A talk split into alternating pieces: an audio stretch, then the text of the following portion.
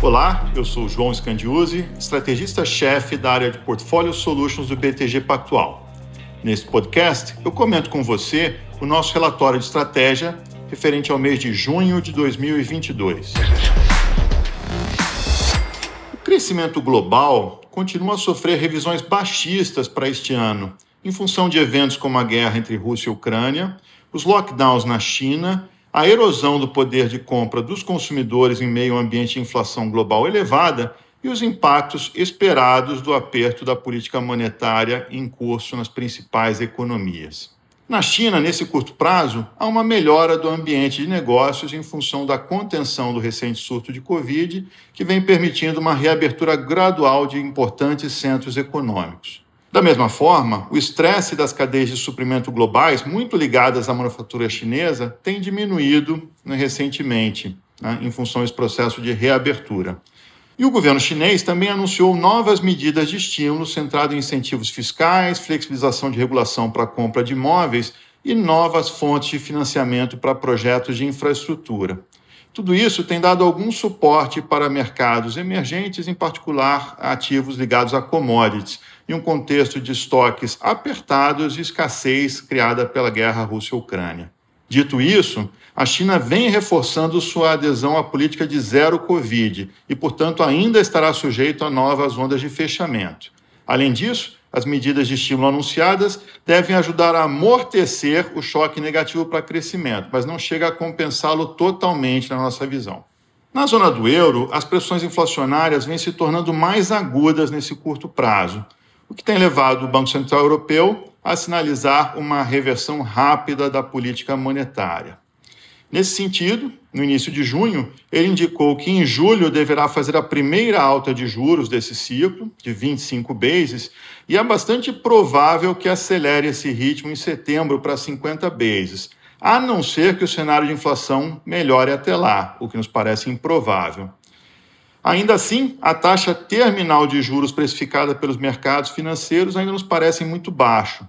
Do ponto de vista de crescimento, a zona do euro enfrenta muitos ventos contrários, já que ela deverá buscar reduzir rapidamente sua dependência de energia russa, que é uma transição custosa, e há riscos negativos adicionais de retaliação russa por meio de cortes de fornecimento de gás.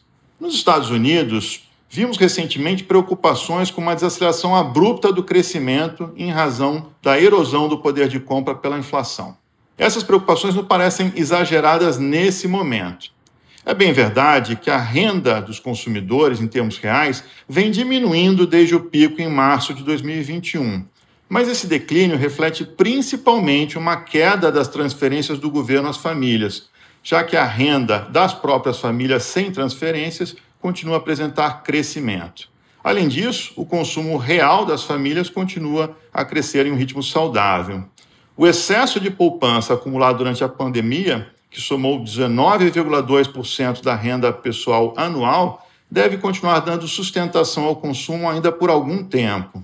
Entretanto, dado o aperto significativo das condições financeiras neste ano, o Fed tem optado por gerenciar as expectativas sobre ritmo de aperto da política monetária, sinalizando aumentos de 50 pontos base nas próximas duas reuniões, em junho e julho, e assim ganhando algum tempo para avaliar as perspectivas antes de decidir sobre como proceder a partir daí. O pico de inflação nos Estados Unidos parece ter ficado para trás, mas o ritmo de desinflação continua a ser um desafio para o Fed dado um mercado de trabalho que está excepcionalmente apertado. Dado isso, acreditamos que o Fed terá que manter o ritmo de 50 bases por mais algumas reuniões para além de julho, antes de voltar a um ritmo mais brando de 25 bases por reunião. A economia brasileira vem crescendo acima do que era esperado há apenas alguns meses, impulsionada sobretudo pela retomada de atividades presenciais com impacto importante sobre o setor serviços, e tendo como pano de fundo um mercado de trabalho forte e uma surpreendente resiliência do mercado de crédito, que por enquanto vem desafiando os juros elevados. O IPCA de maio veio um pouco mais baixo que o esperado, com surpresas baixistas, tanto no setor de alimentação, quanto também em alguns itens industriais e de serviços. De qualquer forma, os núcleos que tentam limpar a inflação de fatores mais voláteis permaneceram bastante elevados, sugerindo uma difícil desinflação à frente. Nossa visão permanece de que o Copom fará um ajuste adicional de 50 pontos base na reunião de junho, encerrando o ciclo com uma Selic de 13,25% ao ano. Ele deverá indicar ainda que pretende manter esse patamar de juros até que o processo de desinflação esteja consolidado e a ancoragem de expectativas bem encaminhada. Dado o alto nível de inflação corrente e os sinais de persistência da mesma, é pouco provável que a inflação convirja para o intervalo da banda de inflação já em 2023. Nesse sentido, acreditamos que discussões sobre cortes de juros devem ser postergadas pelo menos até o momento em que o horizonte de política monetária se volte para 2024. A inflação, obviamente, deixou de ser apenas um tema para a política monetária e também ganhou uma importância política, na medida em que é apontada por pesquisas como uma das principais preocupações do eleitor brasileiro. Além disso, ela ganhou contornos fiscais, já que o sistema político vem buscando em desonerações a resposta de curto prazo para a caristia.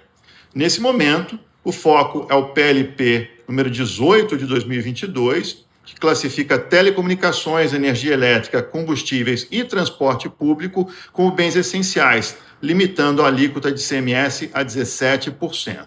Além disso, temos também ah, em proposta a PEC dos combustíveis, desonerando os mesmos até o final do ano. A gente vê ah, o impacto dessas duas propostas em 84 bilhões em termos de renúncia de arrecadação apenas no que resta de 2022. Além disso, essas propostas, se forem repassadas totalmente aos consumidores, teriam como impacto uma redução da inflação, já no curto prazo, de 294 pontos base.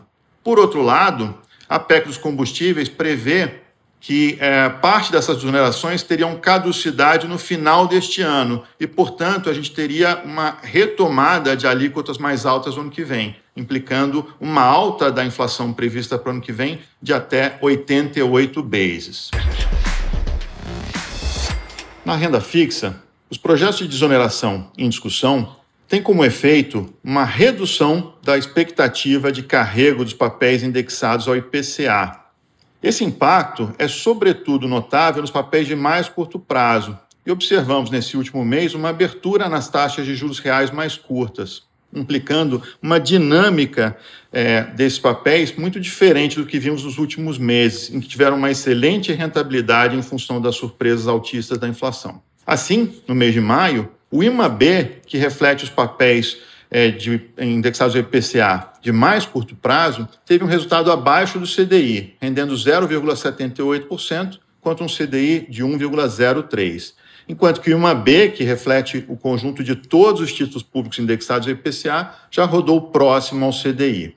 Tendo em vista esse cenário de provável aprovação desses projetos de desoneração, com impactos deflacionários no curto prazo, decidimos por reduzir a nossa posição overweight em inflação curta, retornando a nossa posição para neutro. Vale lembrar que a nossa posição overweight foi iniciada em meados de setembro de 2021 e que teve um desempenho de aproximadamente 8,8% no período, superior ao rendimento do CDI, que foi de 6,5% no mesmo período. Operando na contramão dos mercados globais, o Ibovespa teve um ganho de 3,22% em maio e acumula no ano uma valorização de 6,23%. Em termos de fluxo, os estrangeiros retiraram da bolsa 6,17 bilhões de reais no último mês, o que entendemos ser um movimento técnico motivado pela aversão ao risco global. No acumulado do ano, eles ainda têm um saldo líquido positivo de 55,7 bilhões de reais. Já o fluxo institucional segue fraco, com volume de resgate nos fundos de ações apresentando uma leve melhora na margem. Com relação às performances setoriais, o destaque positivo foi sem dúvida o setor de energia, com as ações da Petro tendo uma valorização de 10,6% na PET 4. Essa valorização se deveu, sobretudo, à divulgação do resultado do primeiro trimestre, muito bom, e o anúncio de mais uma distribuição robusta de dividendos, que foi de 48,5 bilhões de reais, com yield de aproximadamente 12%. Além disso, vimos a cotação do petróleo superar a barreira dos 120 dólares o barril.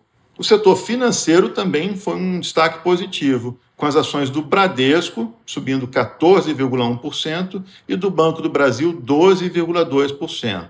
Nos dois casos, essa performance respondeu a uma divulgação de projeções mais otimistas e de números melhores do que esperado.